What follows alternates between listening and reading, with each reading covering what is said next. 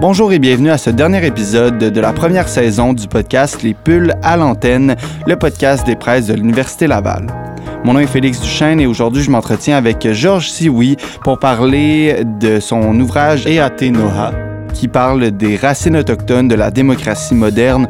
On a parlé, entre autres, de la relation entre les autochtones et les non-autochtones, mais aussi de la relation entre certaines communautés autochtones, de l'affaire Sioui des années, des années 90 et euh, tout autre sujet qui sont justement dans cet ouvrage a été Noha, racines autochtones de la démocratie moderne. C'est super intéressant et ça me fait un grand plaisir de terminer la première saison avec ça. Et on va se retrouver dans deux semaines avec nul autre que Jean-François Caron qui avait fait le premier épisode du podcast en parlant de la pandémie. Là, on parle d'un sujet bien euh, d'actualité. On parle du 11 septembre 2001, de l'implication des États-Unis aussi en Irak, en Afghanistan, du terrorisme, euh, de peut-être l'ingérence aussi de certains gouvernements euh, dans la politique intérieure de certains pays.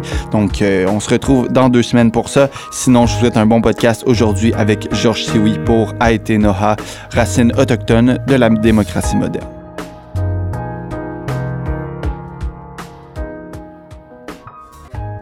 Donc, je suis avec M. Georges Siwi, l'auteur euh, du livre qu'on aborde aujourd'hui qui s'appelle Nona.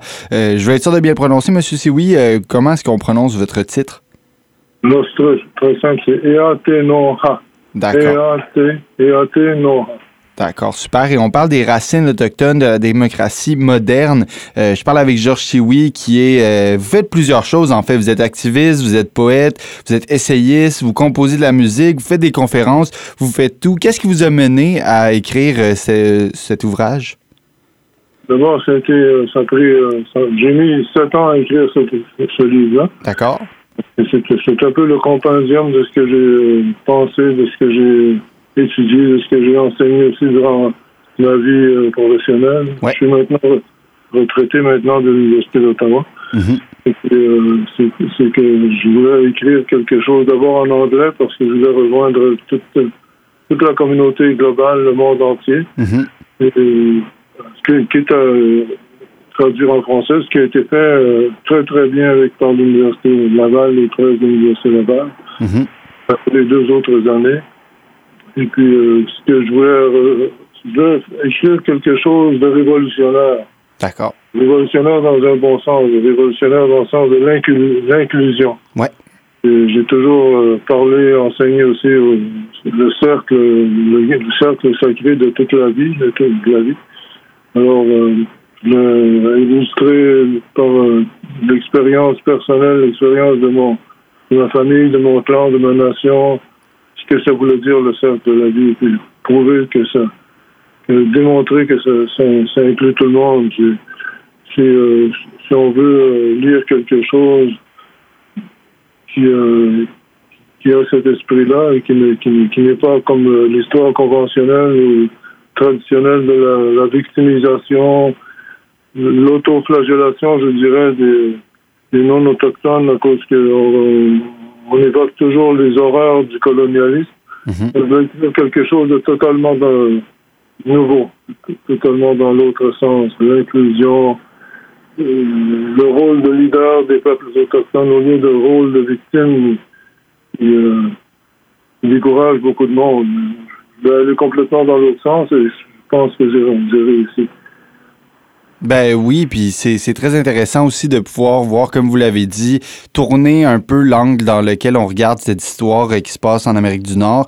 Euh, vous dites aussi dans votre conclusion que euh, vous aimeriez que les, les, Américains, donc tous ceux qui habitent en Amérique, perçoivent justement cette Amérique d'une façon différente. Vous parlez de quatre Amériques. Expliquez-moi un peu votre vision de, de, cette géographie.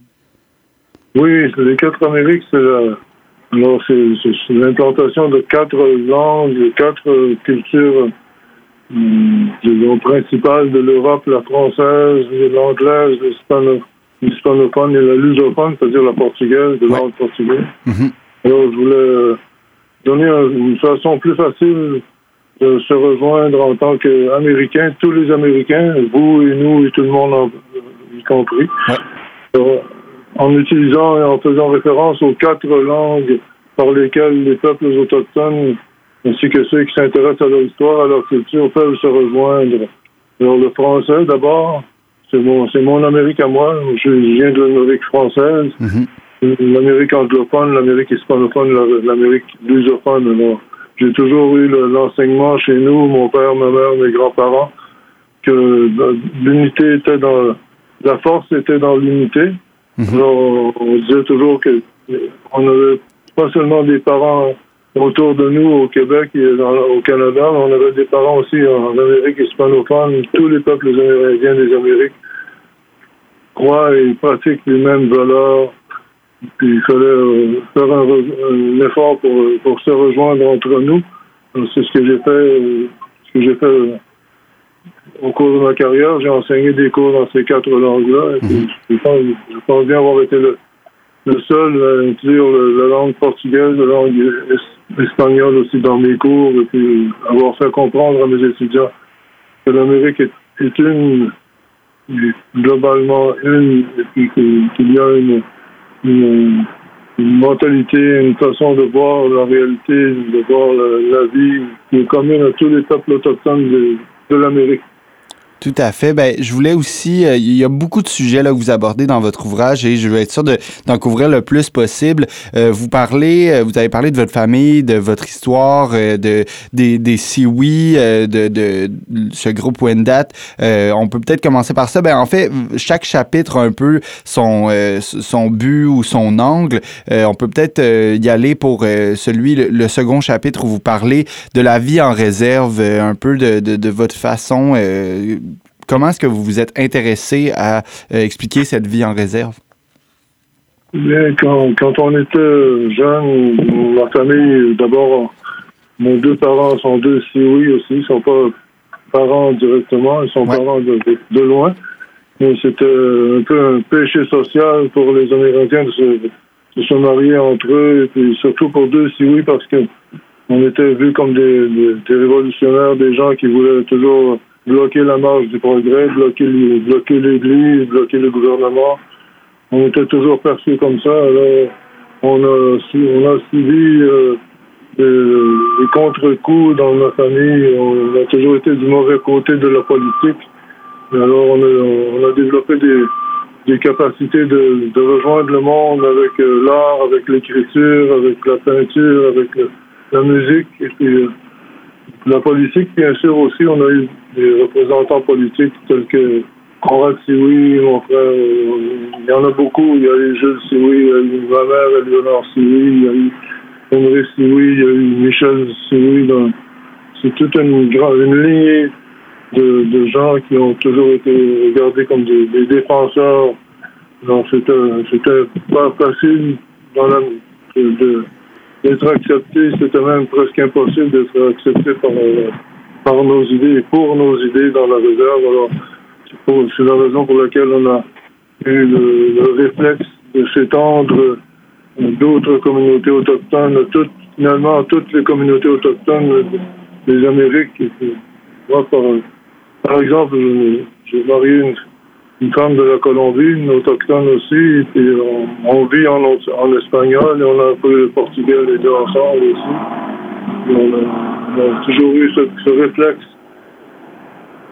d'étendre nos relations, nos contacts avec tout le monde, en, soignant bien aussi notre rapport avec les peuples non autochtones. Mhm. les, non autochtones, on nous a toujours enseigné chez nous qu'il fallait euh, regarder tous les gens comme nos parents. Mhm. Nos parents euh, directement. on a toujours eu ce, principe-là. On est renommé pour des gens, des gens qui sont ouverts, qui sont, qui sont pas refermés sur eux-mêmes. C'était notre histoire dans la réserve aussi chez nous. Ben, ça, ça, se, ça se lit et ça se comprend dans ce livre, euh, justement, qu'on est en train de parler.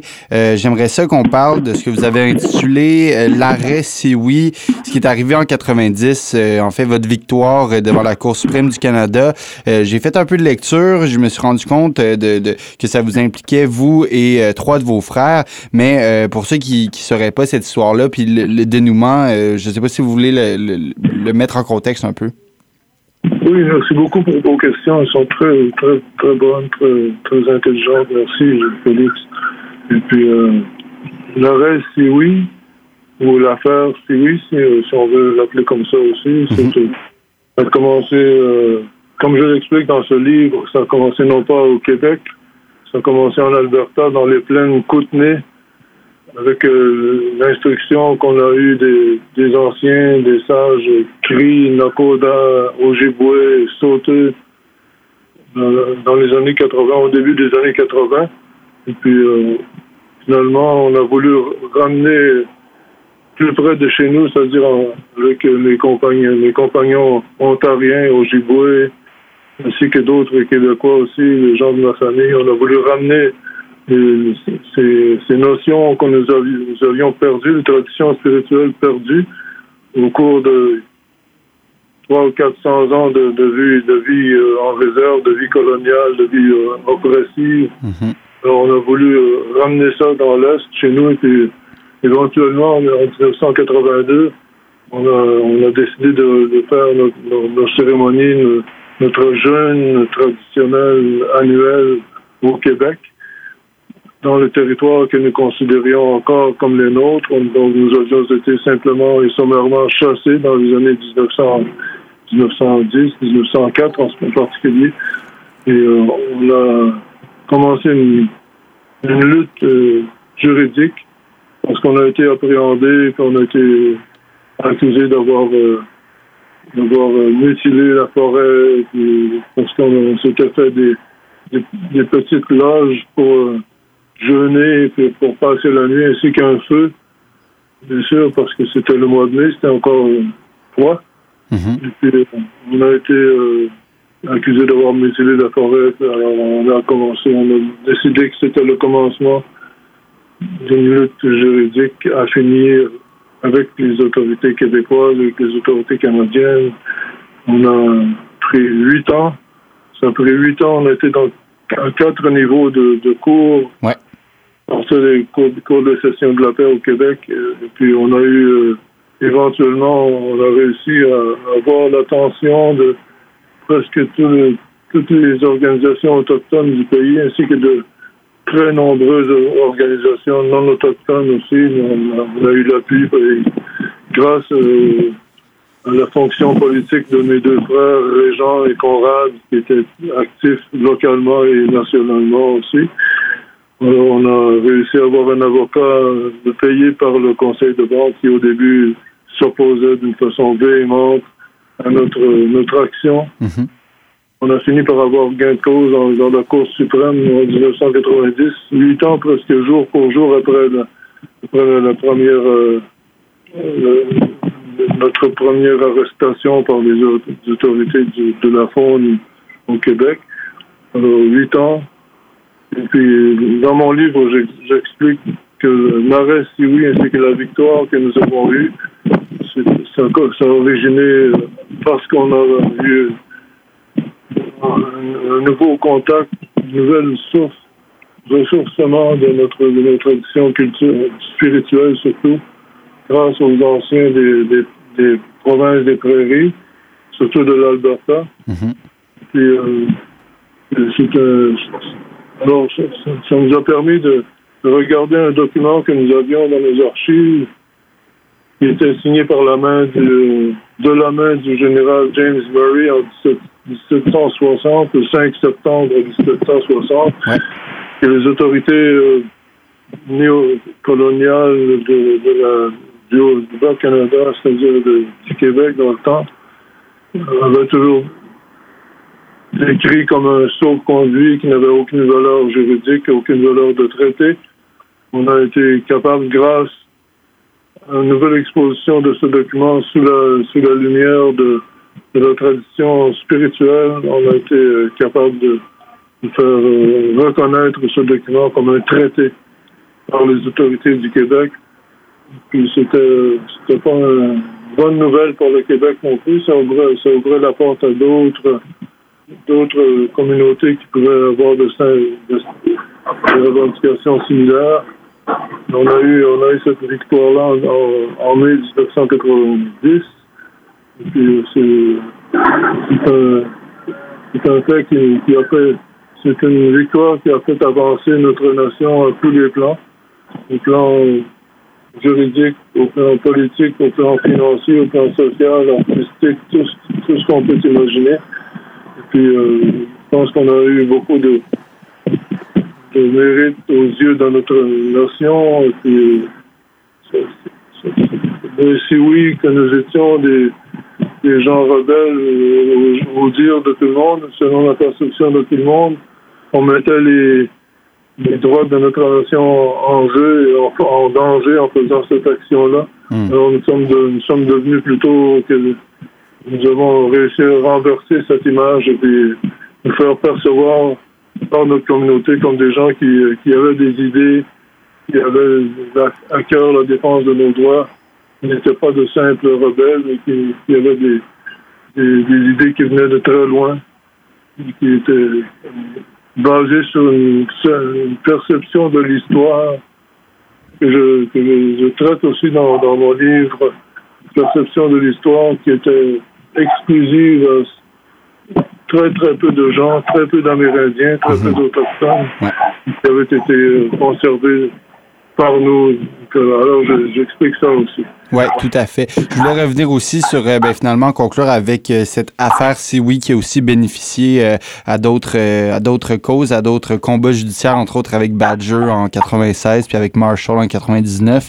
Donc, c'est vrai que justement votre perception a comme a changé là, de, de, de passer finalement de, de, de rebelles, comme vous dites, ou de contestataires à finalement des gens qui ont, qui ont des idées qui valent la peine d'être défendues. J'aimerais ça qu'on aborde un peu le, le sujet des Iroquois parce que euh, vous dites que il y a, beaucoup d'informations qui sont enseignées dans presque toutes les écoles canadiennes, euh, mais vous, vous, voyez la, situation, l'histoire d'une façon différente. J'aimerais ça vous entendre là-dessus. Merci beaucoup encore une fois, Félix. les, Iroquois, on les, on les a perçus, on les perçoit toujours comme euh, les, les, plus méchants Indiens, les, gens qui sont irrationnels, qui, qui n'avaient qu'une motivation, c'était de faire la guerre, de, détruire tout, tout, ce qui se trouvait autour d'eux autres. Alors, euh, alors qu'en réalité, comme je l'explique dans mon livre, puis je me base bien sûr sur tous les documents qui sont disponibles, je suis un historien, je suis un docteur en histoire. Je, mhm. me base toujours sur des choses absolument reconnues.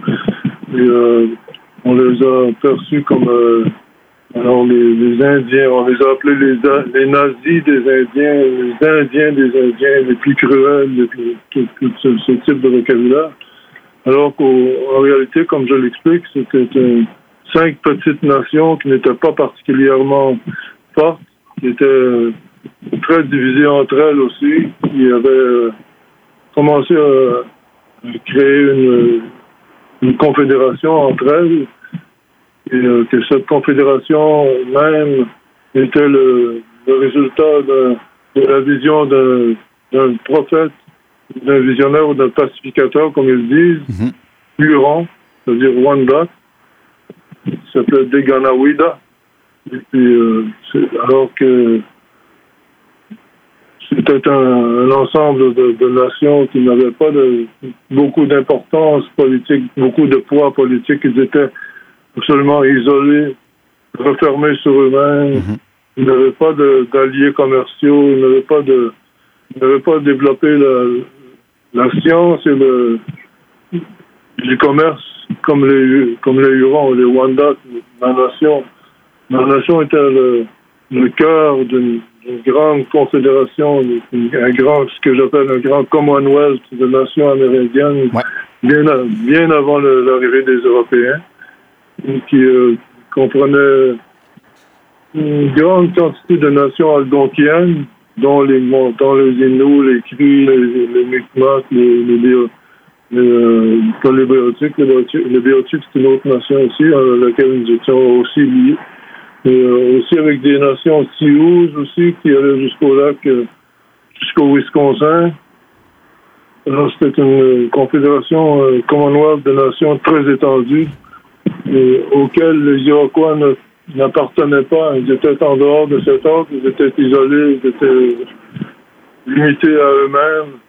Et dans les livres d'histoire, on, on, en a fait les, les, gens qui, qui, avaient seulement tout la, domination sur, sur tous les autres, alors que, comme, comme je l'explique dans mon, dans mon livre, c'était des gens qui, qui n'avaient pas dont on n'avait aucune raison d'avoir peur parce mhm. qu'on est on je pense que la logique de cette euh, histoire, de cette, euh, cette évolution aurait été que les Iroquois, avec le temps, ou si on veut les appeler les Haudenosaunee, les Iroquois, euh, se seraient joints, on, les aurait intégrés d'une façon ou d'une autre à l'ordre politique, mhm.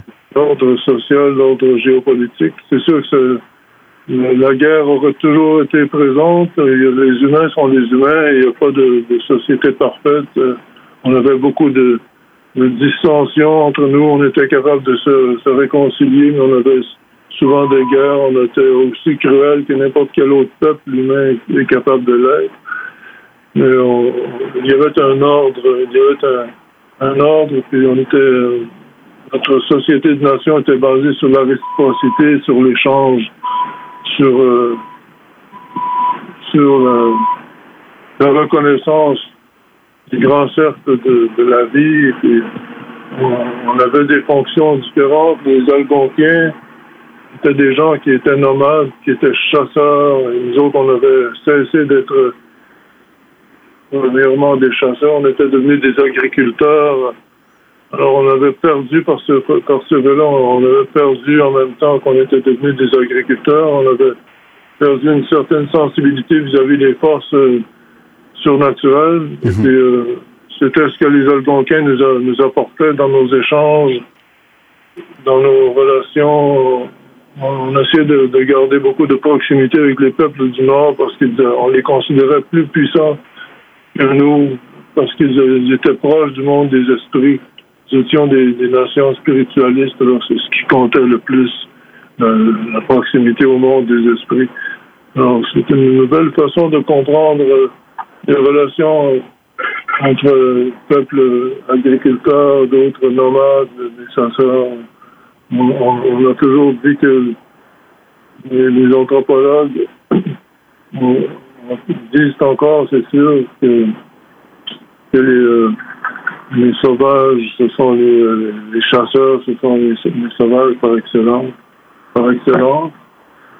Les, agriculteurs sont, sont plus plus avancés, plus que, alors que nous, on bien une vision contraire.